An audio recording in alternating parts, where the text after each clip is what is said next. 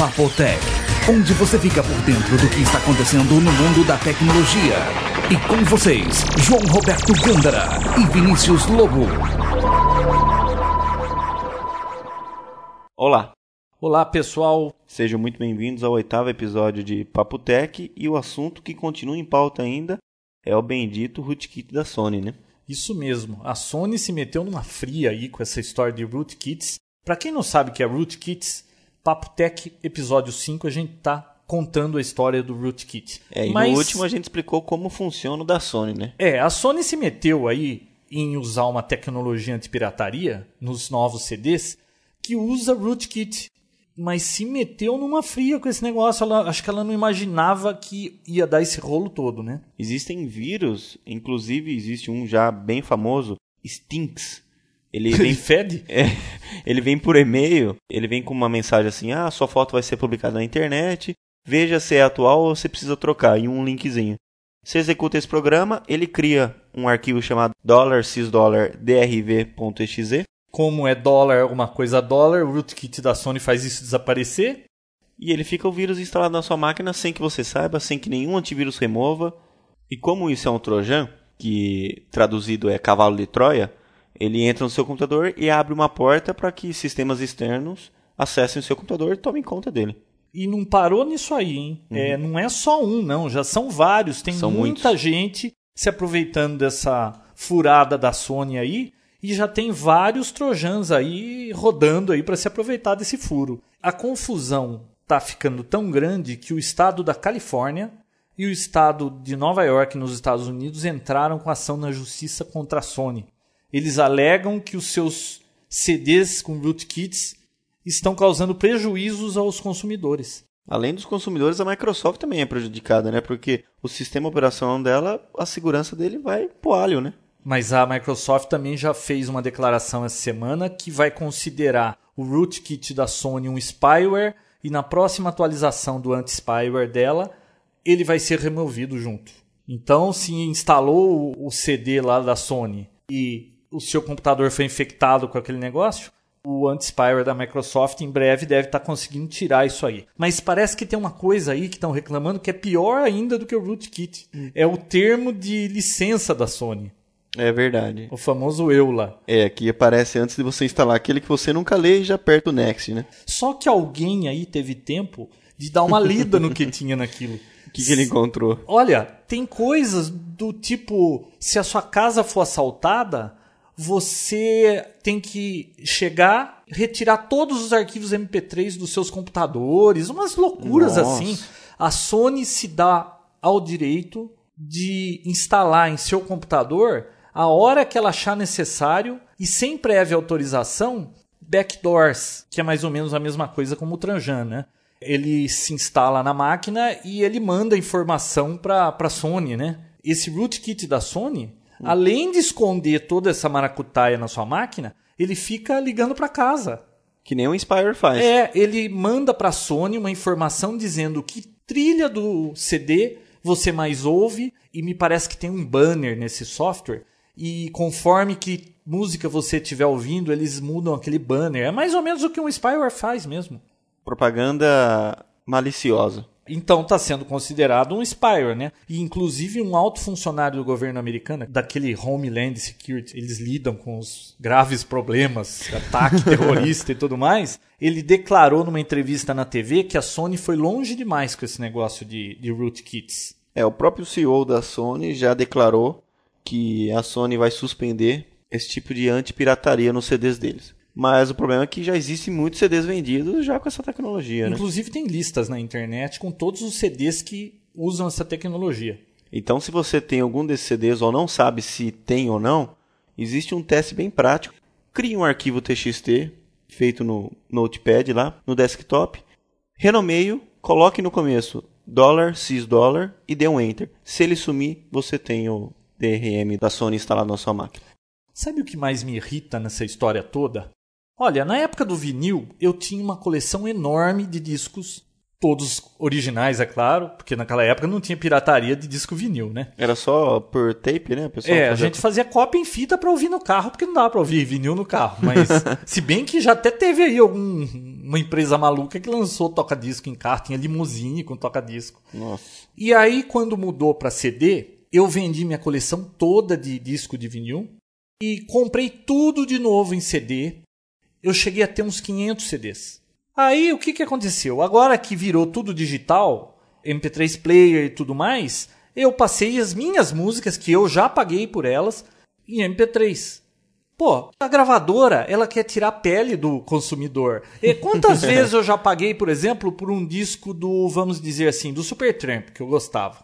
Uhum. Eu tinha vinil, comprei o disco, vendia. Aquele mesmo disco eu comprei em CD, paguei de novo. Agora, lançou DVD, eu comprei de novo. Pô, eles vão o resto da vida ficar ganhando de mim pela mesma informação? As gravadoras estão se aproveitando demais. E é lobby, né? Porque eles têm poder, têm dinheiro, eles conseguem gente no Congresso americano, as gravadoras aqui do Brasil apertam aqui também, e eles sempre conseguem essas leis. Então, é muito pior hoje ser um criminoso digital, vamos dizer assim. Se o cara fez pirataria, ele pode ter muito mais problema do que um assaltante de rua aí que está armado e vem fazer um assalto. Para a justiça, o cara que copia uma música MP3 eu acho que é muito pior. Eles estão muito mais preocupados. E é muito fácil hoje ser um delinquente, né? É, então com esse tipo de coisa que a Sony está fazendo, ela está tornando todos os consumidores um criminoso já. É, e eu tenho um fato no mínimo engraçado referente a esse anti-pirataria, tá?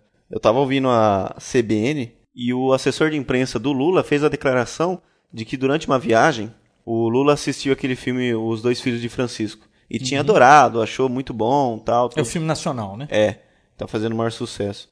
Fez essa declaração, mas não se atentou do fato que esse filme não saiu em DVD ainda. E aí vieram perguntar para ele como que ele assistiu. Ah, ele assistiu em DVD. O Lula assistiu o filme em um DVD pirata. É, porque se não foi lançado, a não ser que ele tenha recebido exclusivamente da gravadora, né? Pois é. Não, mas não foi. O filme só sai em dia 7 de dezembro. Furo, né? Nossa. E o assessor de imprensa também sem noção, né? Então, se o presidente pirata... Bom, deixa isso pra lá. Bom, pessoal, o Papo Tech, ele é patrocinado pela Tecnovil, que é revenda e manutenção Apple. Também pela Hantronics, indústria de dispositivos para telecomunicações. E pela Rede Computadores, que também é suporte manutenção de computadores, redes e venda de PCs. Bom, coincidindo com os 25 anos do lançamento do Cubo Mágico, ou Cubo de Rubik, ele foi lançado em 80, né? Isso. Para quem não lembra ou não estava lá, foi uma febre. É um quebra-cabeça que é um cubo, cada lado é uma cor e depois que você embaralha aquelas peças, é muito difícil montar outra vez. Geralmente o pessoal só vê ele montado uma vez, na hora que compra, né? É, na hora que compra. uma pessoa falou para mim é. isso aí. Foram os 25 anos e eles fizeram o segundo campeonato mundial nesse último fim de semana na Flórida, nos Estados Unidos, onde os participantes concorrem em várias modalidades, entre elas fazer um cubo 4x4, porque o normal é 3x3, né? Uhum. Três linhas por três colunas. Esse 4x4 é muito mais difícil tem uma modalidade onde os participantes têm que fazer o cubo com os pés. E uma outra que acho que é a mais complicada é fazer com os olhos vendados, né? Isso, é o participante pega o cubo, ele tem um minuto, né, para visualizar, tentar memorizar as peças. Aí os olhos são vendados e tenta que quebrar o recorde. E o recorde foi de um francês, fez o cubo em 15 segundos. Mas esse o normal, né? Olhando. É, olhando, normal. Mas parece que o recorde mundial é de um garoto chinês, 13 segundos. Que olha, vale a pena procurar na internet, procurar no Google recorde mundial de cubo e dá uma olhada nesse vídeo. É impressionante. A gente, a gente põe o link. Ah, legal. Eu consigo fazer em 2 minutos e 30, na melhor das hipóteses, e achava que era grande coisa. Ach, achou que tá bombando, né? É. é acho que eu marcando já consegui 2 e 45. É muito treino, né? É. Você fica fazendo bastante váres vezes, não, você não, vai melhorando. Outro, tem técnicas, né? É, é, a técnica que eu aprendi desse cubo, eu vou fazendo face por face. Faz o primeiro lado, depois faz os centros, as laterais do centro, depois as, os centros do lado superior, depois as bordas. E isso leva um tempo para acontecer, tem que acontecer na sequência. Esse pessoal desenvolveu uma técnica em que, conforme ele olha para o cubo, ele já sabe que ele pode partir de uma outra fase e ele chega mais rápido lá. É uma loucura. Eu, Eu vi um vídeo do rapaz fazendo cubo, é incrível aquilo. Você Só vai- quem teve um cubo e pegou e tentou fazer pra ter uma ideia da encrenca que é isso aí. Aí com o tempo você começa a desenvolver suas técnicas, tudo, mas isso leva muito tempo. E tem muita receita hoje na internet Tem, de tem bastante como, coisa. Como fazer esse Hoje em cubo. dia qualquer um consegue montar um cubo. É, e tem Basta aqui. um passo a passo lá e. Aqui tem por R$ 1,99 dessas lojinhas. Tem, né? tem, tem É legal, um presente legal pra você dar pra alguém que você quer irritar. Bom, essa semana a Microsoft declarou o fim do desenvolvimento de um software considerado pelo Bill Gates o santo graal do Windows. que seria esse software? Ele chama SDV e ele vai fazer a verificação dos drivers antes de você fazer a instalação. Então acho que todo mundo aqui já se deparou com a amarga situação de ver uma tela azul no seu computador. Sendo 98, sendo XP, sendo 2000. Você sabe que tem um vídeo na internet É. de uma apresentação do Bill Gates em No lançamento no do 98. lançamento do 98. Ele tá lá na frente, na frente do público, ao estilo das festas da Apple do Steve Jobs É. lá. Ele plugou um dispositivo USB e deu tela azul. Nossa, cara que ele fez. Esse vídeo tá na internet. Não Você viu tem jeito de dele? apagar da história da Microsoft. Você viu a desculpa dele? Não. Na hora que ele plugou o USB, deu aquela azul, todo mundo. Oh, né? Hum. Ele. ah, deve ser por isso que não lançaram ainda. Porque foi antes do lançamento. Ah, tá. Foi por isso que não foi lançado ainda. Todo mundo já viu essa tela e, na grande maioria das vezes, o problema dessa tela são drivers mal escritos, drivers com problemas, corrompidos. Então, esse novo software vai fazer uma verificação completa para ver se bate exatamente o driver que você vai instalar com o hardware que você tem. Demorou três anos para desenvolver. É porque o driver é o código-fonte que faz a comunicação entre o hardware e o software, né? Entre então, o sistema operacional e esse equipamento de hardware, uma placa de som, ou seja lá o que você espetar no seu micro, né? Exatamente. E se isso estiver mal instalado, você pode ter a melhor placa de som do mundo, mas se o driver não estiver dizendo exatamente para o sistema operacional o que ele é e como ele funciona, ele não funciona bem. Então ele vai funcionar com um modelo de checagem que ele vai analisar todo o código-fonte do driver e vai ver se casa com o seu hardware. Então ele é diferente daquela lista de drivers homologados do XP, que toda vez que você vai instalar um driver novo, fala, "Ah, esse driver não é homologado, você continua da mesma forma ou não? Sim, sempre sim. Sempre sim, porque essa lista praticamente acho que não é atualizada, né? Ou é muito difícil você conseguir um driver. A certificação É. deste software é Windows XP compatible lá. E tem alguns dispositivos que trocam driver cada mês. Que nem a Nvidia é um driver só para todas as placas dela GeForce. Então, sai placa nova, eles só atualizam aquele driver e atualiza todos os outros juntos. Então deve ser muito complicado para eles manter esse driver homologado. Então, você vai baixar o driver, vai passar esse programa e ele vai falar se realmente funciona ou não.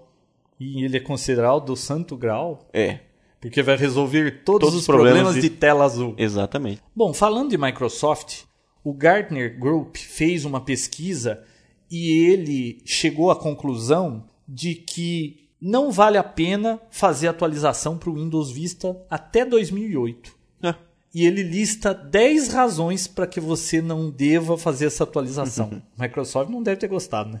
Eles alegam que a maioria das melhorias que virão com o Windows Vista já existem hoje de softwares de terceiros. Então, para uma empresa, não vale a pena comprar o Windows Vista já. Vale a Uhum. pena esperar um pouco mais. é mais pro mundo corporativo, né?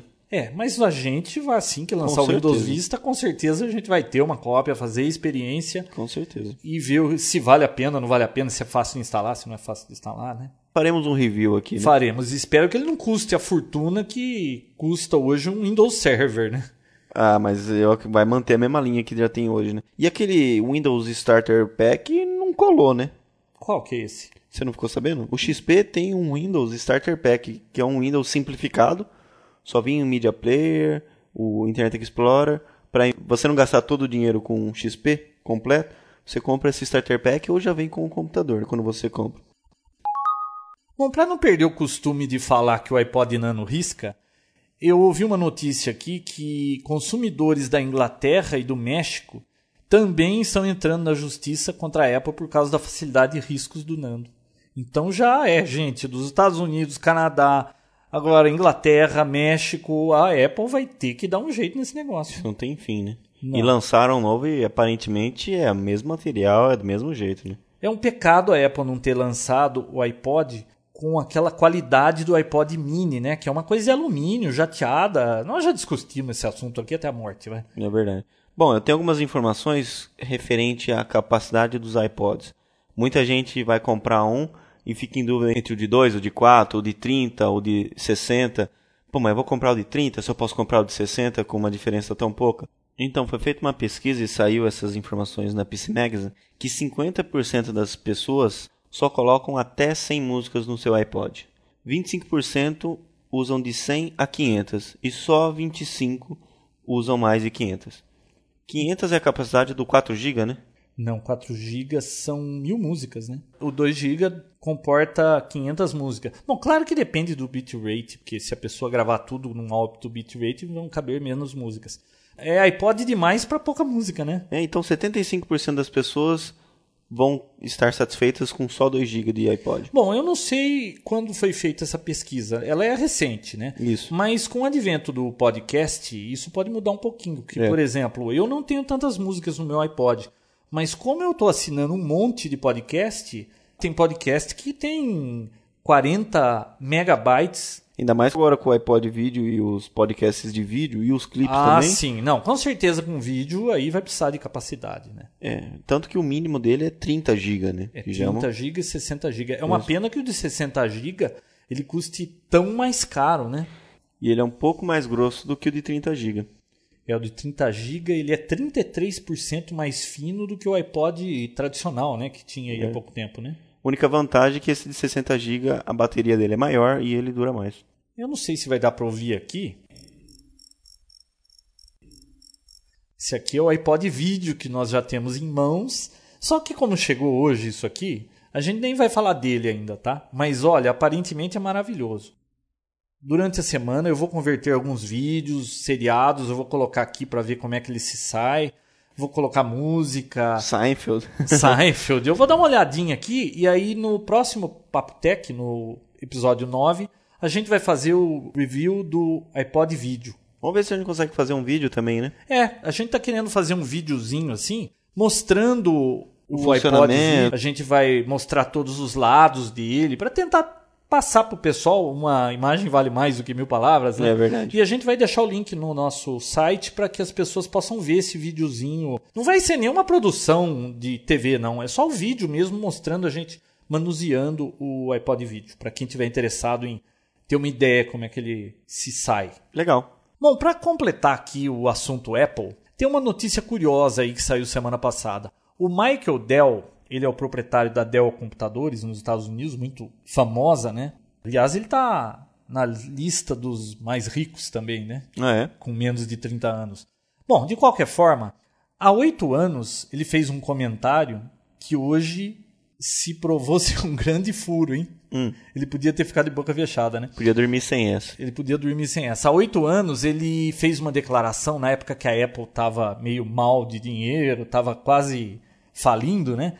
Ele disse. Alguém, um, um repórter perguntou para ele se ele fosse o proprietário da Apple, o que ele faria. Ele disse: Eu venderia todas as ações, devolveria o dinheiro para os acionistas, fecharia as portas. Passou oito anos e a Apple teve, nos primeiros oito meses desse ano, uma lucratividade de acho que 9 ou 9,5%.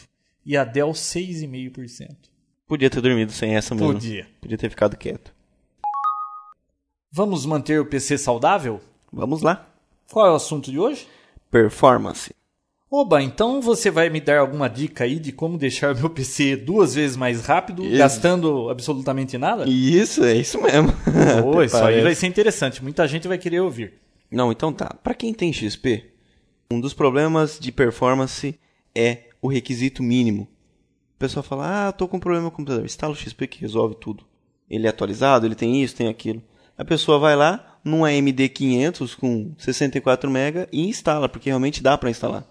Então a primeira dica é: nunca instale um XP com menos de 1 GB de processador e 256 de memória. 1 GB não é muito não, não funciona no 750 assim, não dá pra rodar? Se a gente quer performance, não. Ah, bom, desculpe. A gente instala no 500, no AMD 500. Tá. Só que performance é zero. Fica mais rápido você rodar o 98 ou 2000 nessas máquinas do que você rodar o XP. Então é isso. Primeira dica foi essa. Os requisitos mínimos. Não leve em consideração aquilo que a Microsoft escreve na caixinha dela. Aquilo é o mínimo para você rodar. É como rodar um 98 com um processador 100 com 16 MB de memória. Funciona, funciona, né? Mas fica um lixo.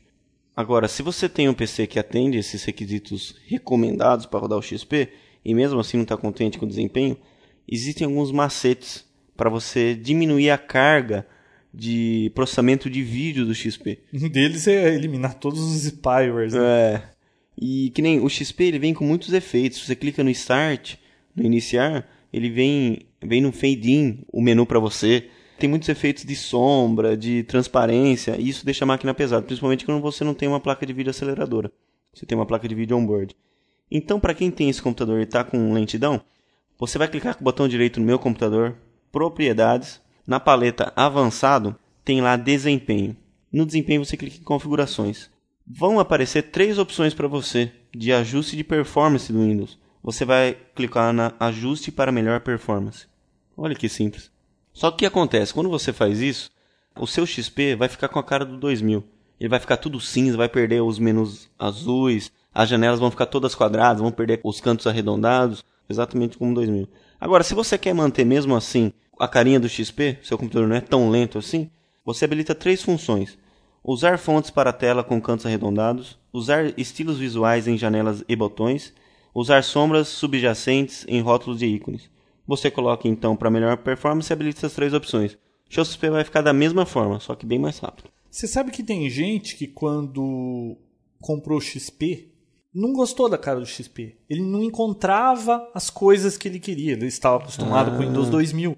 Então, para o usuário do Windows 2000, quando ele está migrando para o XP, talvez seja uma boa escolher esse visual clássico, né? Isso. A minha preferência é diferente quando lança um sistema operacional novo, eu quero que mude tudo e eu quero ver como é que funciona. Eu não quero é que fique igualzinho ao anterior. O pessoal se perde muito também no menu iniciar do XP. Quando você instala, você clica no menu iniciar, vem um quadradão enorme, últimos programas acessados, ele vem tudo misturado, meu computador, tudo lá. Isso pode dificultar o manuseio do XP. Eu prefiro o modo clássico. Você usa como? O modo clássico também? Não, eu uso o XP como ele vem. Tá, você usa aquele quadradão? Não, você clica bem programas, tudo na sequência. Não, é o default. Tá. Então, para quem não gosta e quer manter as mesmas configurações para não se perder, basta você clicar na barra do menu iniciar em qualquer lugar livre que não tenha nenhum programa, clica em propriedades, na paleta menu iniciar e coloca menu clássico. Pronto, ele virá com todos os esquemas como funciona 98, 2000, ME, 95 e vai ficar igual aos outros. 95? 95. Só o tio seu que usa 95. Bom, eu costumo usar o, o, default, só que eu faço umas modificações ali no menu iniciar.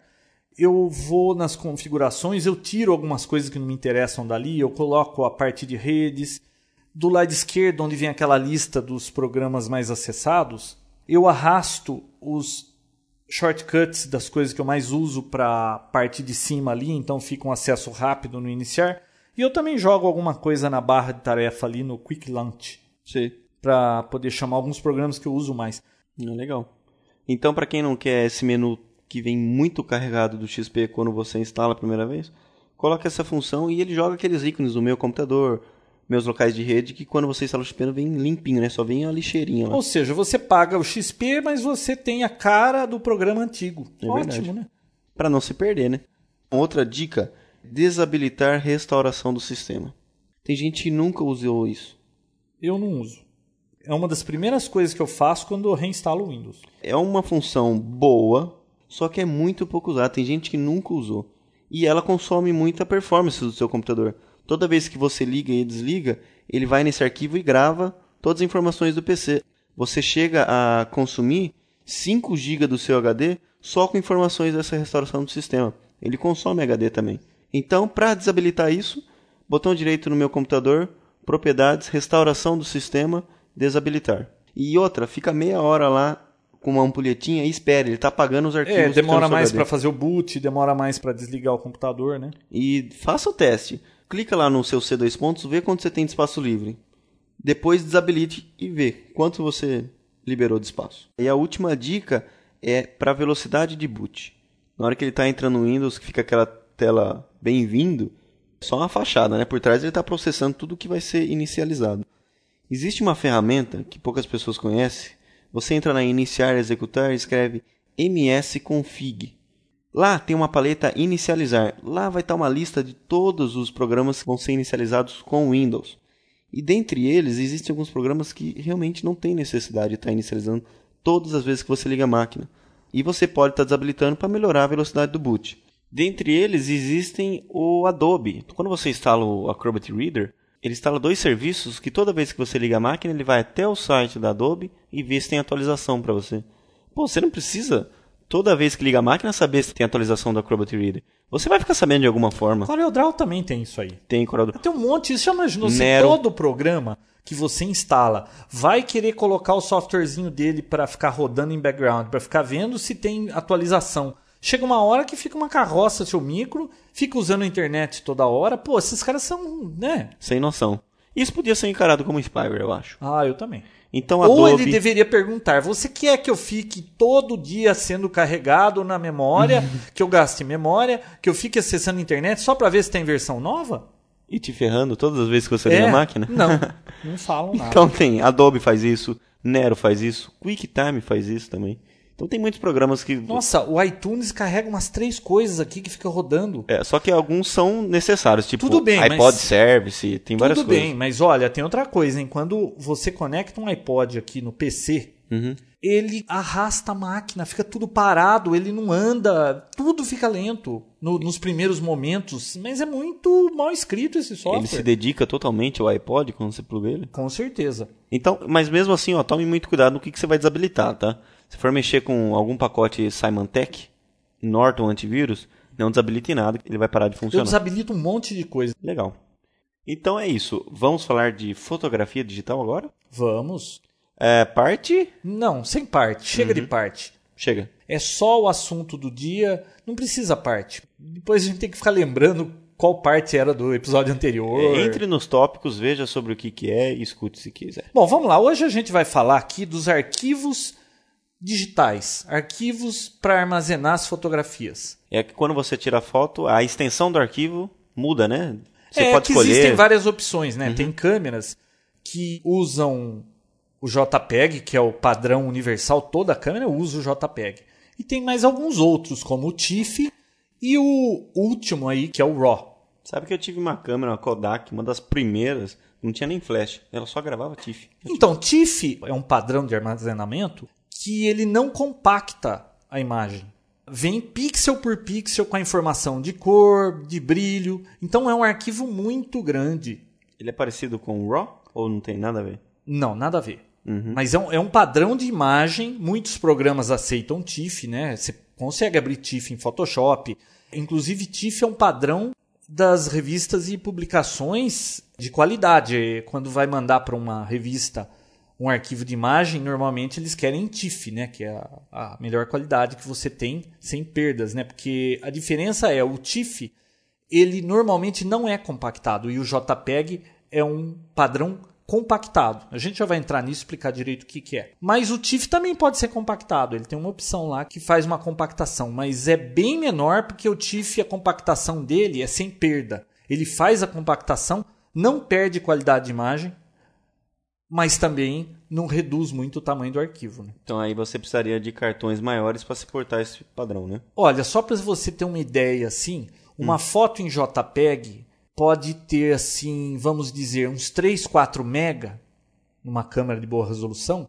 Se essa foto fosse em TIFF, teria 30, 40 mega. Nossa. Pode ter até mais. O JPEG consegue compactar coisa de 10 a 20 vezes o tamanho de arquivo do TIFF. Tá, e como é que funciona essa compactação do JPEG tão maravilhosa assim? Bom, o que eles fazem para conseguir diminuir tanto o arquivo e ainda assim a gente consegue ver a foto e achar que tá bom, né? Aham.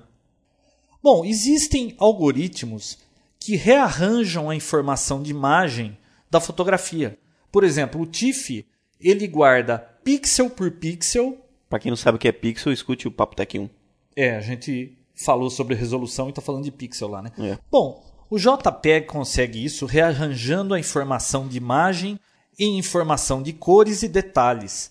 O que ele faz? Ele comprime muito mais as cores que os detalhes, pois os nossos olhos são menos sensíveis aos detalhes de cores. Você sabia que se você tem lá um céu azul bonito, mas existem toda uma um degradê de azul, se você muda isso e coloca assim alguns apenas, vamos dizer que tenha lá 256 tons de azul. Se você mudar aquilo para uns 50 tons de azul, você não vai conseguir perceber muito a diferença. Os nossos olhos não conseguem ver tanto detalhe assim a hora que você bate o olho assim numa foto. Uma grande parte da foto é de uma cor só ou uma pequena variação, eles guardam, ah, é azul. E aí só vem colocando informação de detalhe. Então você acaba não tendo que guardar muita informação da cor. Eles conseguem com isso reduzir bastante o tamanho do arquivo. E aí também eles usam compressões matemáticas, que nem o, o InZip. Sim. Ele consegue fazer cálculos lá que ele vê que tem parte, ele encontra partes do arquivo que são iguais, ele fala: "Ah, mas essa exata informação tem aqui, tem aqui, tem aqui. Ah, então guardo uma só, jogo fora e eu sei onde eu devo recompor essa informação depois. Uhum. Então, usando esse tipo de método, eles diminuem bastante o tamanho do arquivo JPEG. Legal. E aí você consegue tirar muito mais fotos com cartão, né? Comparado ao TIFF. Mas o importante desse bate-papo aqui de tipos de arquivo para fotografia digital é que toda câmera tem JPEG e elas têm opções. Você já percebeu que tem câmeras que tem JPEG Fine, Coarse, tem. Cada fabricante usa uma maneira. É, baixa resolução, média resolução, alta resolução. O ideal é você tentar usar o alta resolução, né? Porque já existe compactação, você já está economizando em tamanho de arquivo. Tente deixar o máximo de detalhes. Mas tudo depende de qual vai ser a utilização da foto. Se for para ficar vendo fotografia na tela do PC, você nunca vai imprimir, você não precisa escolher a máxima resolução. Agora, se você já quer imprimir uma fotografia, o ideal é você fotografar na máxima resolução. Uma dica para você decidir qual resolução usar, faça o seguinte: pega a sua câmera fotográfica, veja quantas opções ela tem lá de JPEG, que são as compressões, quanto vai comprimir cada modo daquele, tira uma foto com cada modo de compressão. Sai lá fora da sua casa, faz uma foto de uma paisagem onde tenha bastante detalhes, tipo árvore com folhas, cores. Bate uma foto na alta resolução, uma média e uma baixa. Depois descarrega na sua casa, não vai olhar no, no LCD da câmera, porque ali tudo parece igual, né? É. Aí chegando na sua casa, você descarrega, olha cada uma delas e veja se você vai perceber muita diferença entre o JPEG de alta, o de média, o de baixa. Tem câmeras que tem acho que seis ou sete variações. Então vale a pena você até colocar num tripé para tirar as fotos idênticas, né? Porque às vezes uma mudança de, de foco pode mudar muito a é, foto. É, você né? pode tremer numa foto e não tremer na outra. Por exemplo, o cara tira a foto em alta resolução e ele tira perfeita. Aí ele vai tirar a média, ele dá uma tremida, ele vai achar que aquilo lá é porque o JPEG está ruim. Exato. Então, o ideal é fazer mesmo com tripé, né? Uhum. Você faz as várias fotos, aí você decide qual vai ser o padrão que você vai usar normalmente, né? Legal. Então, o JPEG é encontrado em todas as câmeras, serve para qualquer coisa. Todo browser vê foto em JPEG. Programa de edição de foto aceita foto em JPEG daqui uns 5, 10 anos, com certeza o JPEG ainda vai estar tá por aí, o software ainda vai entender esse padrão, né? DVDs leem JPEG? Sim, os DVDs novos hoje eles estão lendo JPEG. Acho que quase todos os que saem hoje. Você grava um CDzinho com arquivos JPEG, coloca lá, ele sai mostrando fotografia, né? É. Então JPEG é um jeito de não ter problema para conseguir ler a fotografia depois. É o que todo mundo 100% usa. 100% compatível. Agora, vai fazer uma foto para publicar numa revista, alguma coisa assim muito especial, escolha um padrão sem compactação, né? Desde tipo? que você tenha espaço tipo no seu cartão. Ou RAW. Tipo TIFF ou RAW. Agora, o preferido hoje dos fotógrafos intermediários e avançados é o padrão RAW. O que, que é esse RAW? Esse RAW é cru mesmo, é o padrão sem processamento. Você tira uma foto em RAW, a sua câmera não faz processamento nenhum. Não é encontrado em todas as câmeras, tá? Uhum. Esse RAW aí, ele tem normalmente em câmeras reflex e nas câmeras mais sofisticadas, os modelos mais caros. Até essa S2, que é uma boa câmera aí, não tem o RAW. É uma pena, porque a câmera é quase perfeita. Ela não é perfeita porque não tem um RAW. então, o que é esse RAW? é exatamente a informação que o sensor da câmera capturou a hora que você bateu a foto. Hum. Porque o que, que acontece? A hora que você bate uma foto numa câmera usando JPEG, a câmera capturou a imagem, ela vai aplicar o balanço de branco, saturação de cores, exposição que você escolheu na hora e depois vai compactar em JPEG. E aí já dá perda. E você salva a fotografia. Agora o RAW não. Ele pega aquela informação e joga num arquivo. Você tem exatamente o que tinha no sensor. Agora, que tamanho que fica isso? Na 20D, eu acho que cada arquivo tem 16 MB. Nossa. Mas qual é a diferença entre tirar JPEG, tirar em RAW, tirar em TIFF? Como eu já falei, JPEG é para o usuário iniciante. Você pode tirar uma boa foto em JPEG e está tudo bem. Agora, se você quer fazer alguma coisa mais sofisticada, tenta uma resolução melhor, né? Tenta conseguir o máximo da sua câmera. Por que, que o fotógrafo avançado gosta de RAW? A grande vantagem do RAW é essa. Você não tem nada aplicado na hora na fotografia. A sua JPEG, você bateu, a câmera viu quanto tinha de luz, se estava num ambiente que tinha luz incandescente e você bateu a foto, ela errou o balanço de branco, fica meio amarelada, Já era. tá? Ela já gravou aquela informação.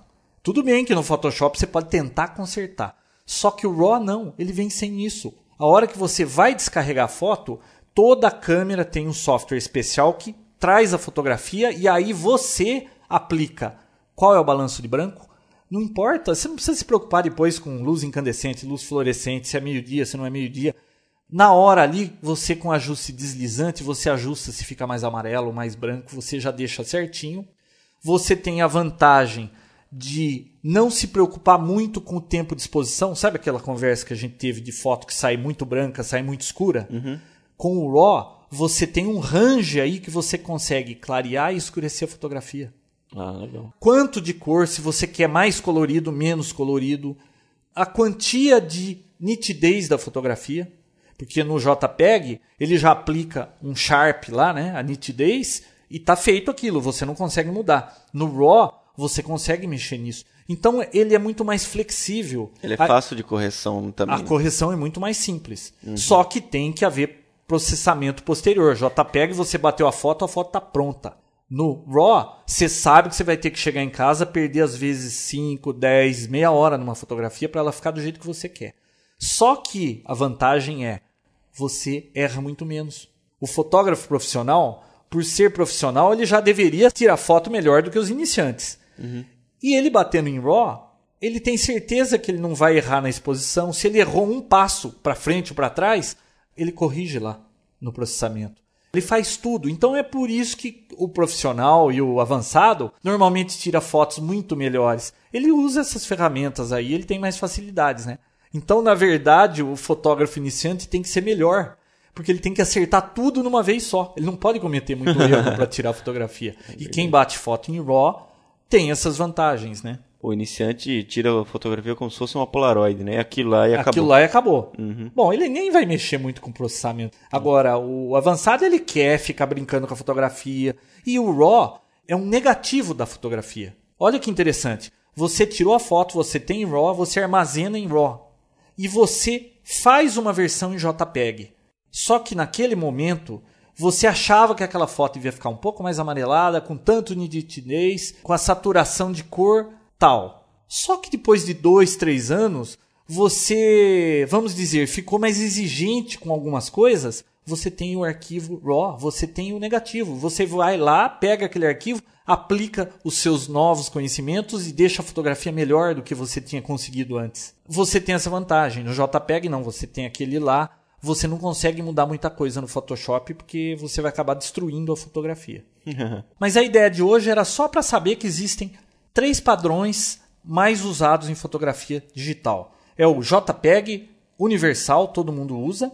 TIFF, arquivos enormes, mas com qualidade excelente. O RAW, arquivos enormes com qualidade também excelente e muito mais flexibilidade. Ah, só uma dica para quem edita foto em JPEG, tá? Quando você carrega uma foto no Photoshop ou qualquer outro software de edição e faz uma modificação, a hora que você vai salvar, ele aplica de novo o método de compressão. você perde mais um pouco de informação da fotografia. Então, se você vai trabalhar numa foto, hoje você carrega, mexe numa coisa, salva, amanhã você vai continuar, carrega, salva de novo. Você fica a semana inteira salvando aquela foto em JPEG, você vai ter cada vez uma foto com menos nitidez. Você tem que pegar a foto, se você pretende ficar mexendo muito com ela, salva no padrão do software. No caso do Photoshop, o PSD, ou no caso num TIFF mesmo, você converte o JPEG para TIFF, salva, faz tudo que você tem que editar na fotografia durante a semana e a hora que você vai salvar o final, aí você salva em JPEG. Porque senão, cada vez que você salva, vai piorando a qualidade. Por hoje é isso aí. É isso aí. Bom, agora a gente vai falar um pouquinho de DVDs. Essa semana, um amigo me procurou, indignado, porque ele comprou um gravador de DVD, que aliás barateou muito isso aí, hein? Muito. Hoje não vale nem a pena comprar gravador de CD, você já compra um DVD logo, né? 180 reais um gravador de DVD, grava CD e DVD. Super barato. Bom, ele chegou aqui indignado porque ele comprou um gravador e foi copiar um DVD. Alugou um DVD aí e foi copiar o DVD, que aliás ele não devia estar fazendo Ninguém isso, tá fazendo porque é isso. proibido. Mas se o Lula pode, por que não, né? Oi? Se o Lula pode, por que Bom, sei lá, né? Mas de qualquer forma, ele veio aqui indignado, mas, pô, não funciona, tentei copiar, não copia. Não é assim tão simples esse negócio de copiar DVD. Bom, então por conta disso, a gente vai falar um pouquinho aqui o que é o DVD, né? A mídia comparada com o CD e aí depois a gente volta para esse assunto da gravação aí. Bom, só por questão de didática aí para o pessoal entender, um CD quando foi lançado era 650 megabytes, né? Isso. Os de hoje são todos acho que com 700. É. Bom, um CD de 700 megabytes comporta até 80 minutos de música, gravado no padrão CD, né? Sim. O DVD, ele comporta 4.7 gigabytes por camada. Então, esse é o problema do pessoal aí que pensa que vai copiar DVD e tudo bem, é só colocar um DVD lá e fazer a cópia. Não é bem assim. Um DVD comercial, esses que tem filmes, normalmente são dual layer, ou seja, duas camadas. Ele tem numa camada 4.7 GB e numa outra camada ele tem outros 4.7 GB. Na realidade, o laser, quando ele termina de reproduzir uma camada, ele focaliza, ele faz o foco na outra camada, em outra profundidade. Então, essa primeira camada ela é semi-transparente. Ele consegue focar na segunda camada e aí ele vem lendo o resto. Então, um DVD comercial tem quantos giga? No final das contas, ele fica com 8.5 GB. Tá, então essa é a grande diferença do CD que a gente compra para gravar e o comercial. É, o que Já a gente existem- compra para gravar só tem 4.7 GB. Isso, já existem DVDs que podem ser gravados nas duas camadas e gravadores hoje a grande maioria vendida no mercado já são dual layer. O problema é o preço, né? Eles são muito caros ainda. Então o E a mídia também deve ser mais cara, né? Não, a mídia realmente é que é mais caro. O DVD é o mesmo. O Eu- gravador é tá com o mesmo preço, só que com essa funcionalidade do dual layer. E esse dual layer é bem perceptível. Se você pegar um DVD, esse gravável mesmo, e olhar nele pela lateral, você vai conseguir distinguir as duas camadas dele. É outra maneira de distinguir DVD comercial, né? Esse que você aluga na locadora. Normalmente os dual layer, você olha para ele, ele é dourado. Exatamente. E o DVD de 4.7 GB é prateado, ele é da cor de CD. Então o que, que acontece? Eles colocam normalmente o filme num, num DVD de 4.7 GB, pode ter até umas duas horas. Duas horas, é. Agora, Senhor dos Anéis, algum filme mais comprido, não cabe num DVD de layer simples, tem que ser dual layer. Ou mesmo DVDs que tem bastante extras, né? Sim, hoje em dia muitos DVDs vêm com making off, fotografias, tem alguns que vêm até com joguinhos, né? É. E essa, essa passagem de uma camada para outra é bem perceptível às vezes no assistir o filme. Geralmente é no, bem no meio do filme. Eles geralmente pegam alguma cena parada, alguma cena de paisagem. No primeiro Senhor dos Anéis é bem perceptível. No meio da floresta, aquele anão vai bater o machado dele no anel. Tem uma hora que mostra uma cena e aquela cena fica travadinha aí por meio segundo. É, Ela dá uma congelada, é a hora que ele está fazendo mudança de foco e indo para outra camada. Exato. Tem reprodutores que fazem essa mudança imperceptível, mas normalmente são mais caros. DVDs são... antigos você percebe muito mais essa é, travadinha dá essa congelada aí, né? Uhum. Bom, mas de qualquer forma, o que, que acontece quando a pessoa vai tentar copiar um DVD? Não cabe o filme. É. Ele pega lá um filme que tem 3 horas e não cabe naquele DVD de 4.7 GB. Então, qual que é o segredo? Compactar esse filme. Compactar. Vai ter que usar algum software de compressão que vai comprimir para que caiba nos 4.7 GB. Ou mesmo, que nem a gente falou aqui, não são só filmes que passam de duas horas, tem filmes que tem extras. Sim. Por que não tirar os extras, tirar as... É, depende. As- Quando a pessoa quer fazer a cópia, ela pode eliminar os extras para ver se consegue ainda assim colocar o filme sem mexer na compressão num DVD de 4.7 GB. Bom, mas aí o que, que acontece? Existem softwares como o Instant Copy da Pinnacle, DVD Copy, tem um outro aí famoso DVD Shrink, que é grátis, que você pega lá o arquivo, tem lá 8 GB. Você fala, eu quero que caiba em 4.7 GB. Ele faz a conversão ele vai tentar compactar, é óbvio, com uma perda. Só que já foi feito testes aí, né? Parece que reduzir em até 60% ainda assim fica muito bom, né? Esse mesmo amigo que pediu essa informação falou que o Nero novo também já tem algumas funcionalidades desse nível aí. Aí o filme é compactado e aí passa a caber nos 4.7 GB. Mas também não é tão simples assim, viu? Porque você vai tentar fazer a cópia do DVD, ele é criptografado. Exatamente. Você sabia que um menino de 13 anos quebrou essa criptografia aí das gravadoras? Você já tinha Um menino de comigo. 13 anos conseguiu quebrar esse negócio. Não, e não é só isso também, viu? Para comprimir um filme, leva aí uma média de 4, 5, até 6 horas de processamento numa máquina assim, 2.8 GHz. É um processo bem demorado, tá? Essa coisa de compressão de vídeo. E a criptografia que a gente tava falando, tem um softwarezinho grátis aí também que chama DVD Decrypter, ele que tira a criptografia. Então o processo todo é usar esse DVD Decrypter, ele tira a criptografia, depois usa ou um Instant Copy ou DVD Shrink para diminuir para 4.32, que na realidade é 4.7 GB, mas tem que ser 4.32, né? E aí a pessoa queima lá o DVD, aí funciona na televisão com uma qualidade inferior, né? Mas dá para fazer então essa, essa cópia, mas é proibido e isso é pirataria, né? É verdade. Agora, nos Estados Unidos, tem uma briga aí, porque existem os softwares aí para você fazer isso. As gravadoras vivem brigando, querendo tirar esses softwares do mercado, só que o Instituto de Defesa do Consumidor lá alega que você tem um DVD, é muito fácil riscar um DVD. Então você pode fazer uma cópia de backup do seu próprio disco, é para o seu uso, você já pagou por aquilo. Então tem essa briga aí deles aí que permite ainda que existam esses softwares, porque senão a indústria fonográfica tinha que ir atrás de quem faz esses softwares que fazem as cópias, Matar né? pela raiz o problema. né? É. Bom, mas é isso aí. Então dá para fazer a cópia do DVD, mas existe todo esse processo aí. Quem tiver afim de entender como é que funciona isso, ir mais a fundo nesse assunto, existe um site que chama VCD Help. Lá tem receita para tudo que você quiser fazer, todo o procedimento. Inclusive, quando a gente estiver testando essa semana o iPod Video, nós vamos converter alguma coisa para ver no iPod Video para a gente conta como é que a gente converteu, qual foi o processo para deixar o arquivo com o menor tamanho possível e ainda assim a qualidade ser boa, tá?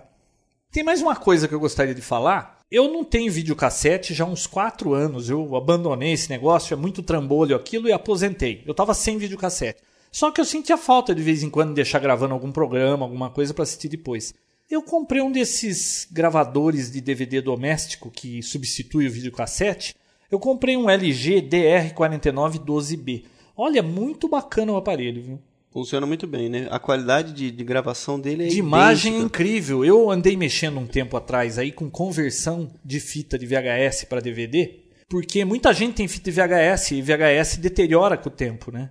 Se você guardar aí 20 anos uma fita de VHS, daqui a pouco você vai assistir, já tá tudo chiado, aquele negócio vai Mofa, piorando, né? mofa e outra. A cabeça é abrasiva. Cada vez que você reproduz uma fita, você desgasta a fita. O DVD não. Então eu andei lidando com esse negócio de fazer conversão aí, mas é um negócio muito complicado, demorava muito tempo, tinha que ficar criando menu depois, eu desisti logo dessa brincadeira. Mas esse gravador LG que eu comprei, a finalidade era poder programar, né? Sim. Programas, muito fácil de usar, você entra lá, escolhe lá o canal, a hora que inicia, a hora que termina, a qualidade que você deseja, né? Ele pode gravar em uma hora, qualidade de uma hora num DVD, duas horas, quatro ou seis. E óbvio, permite DVD regravável, né? O RW. Isso é DVD de uma camada só, né? É, o de uma camada comum. Porque você pode gravar o programa, depois apaga, grava de novo, né? Fica como uma fita. Agora, a qualidade de imagem é impressionante em uma e duas horas. Para gravar filmes assim para você assistir depois, o 4 horas, pode gravar em 6 horas que é perfeitamente assistível, vamos Assistível. dizer assim, né? Agora, em duas horas é perfeito. E outro teste que eu fiz, ele tem entrada de Firewire, inclusive entrada de vídeo composto também, para você fazer gravações. Eu peguei uma câmera mini DV e eu tenho algumas fitas aqui. Mini DV é um padrão digital de, de filmadora, tá? Eu conectei naquela entrada Firewire dele, fiz a cópia em duas horas. É fantástico, fica igualzinho, é muito bom.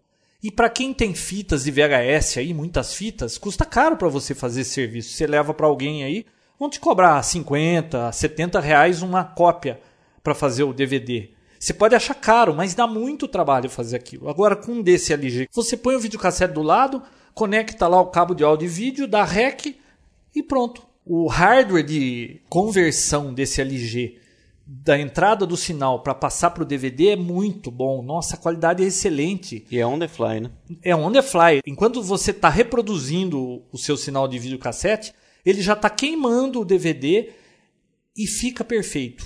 Então, quem tem muita fita em casa e quer passar fita para DVD, dá uma olhadinha nesse LG DR4912B. Eu paguei acho que mil reais na Finac em 10 pagamentos sem juros. Porra, que legal. Olha, muito bom, viu? Para copiar fitas, excelente. E agora então, para quem tem esse problema de gravar DVDs comerciais, compressão, se o DVD for de duas camadas, todo esse trabalho é hoje, né? Logo, logo você vai ser substituído por DVDs de duas camadas. Ah, sim, aí ele consegue É. copiar inteiro. É só o caso de usar o DVD Decrypter para tirar a proteção, né? Isso. Mas lembre-se, pessoal, é pirataria isso.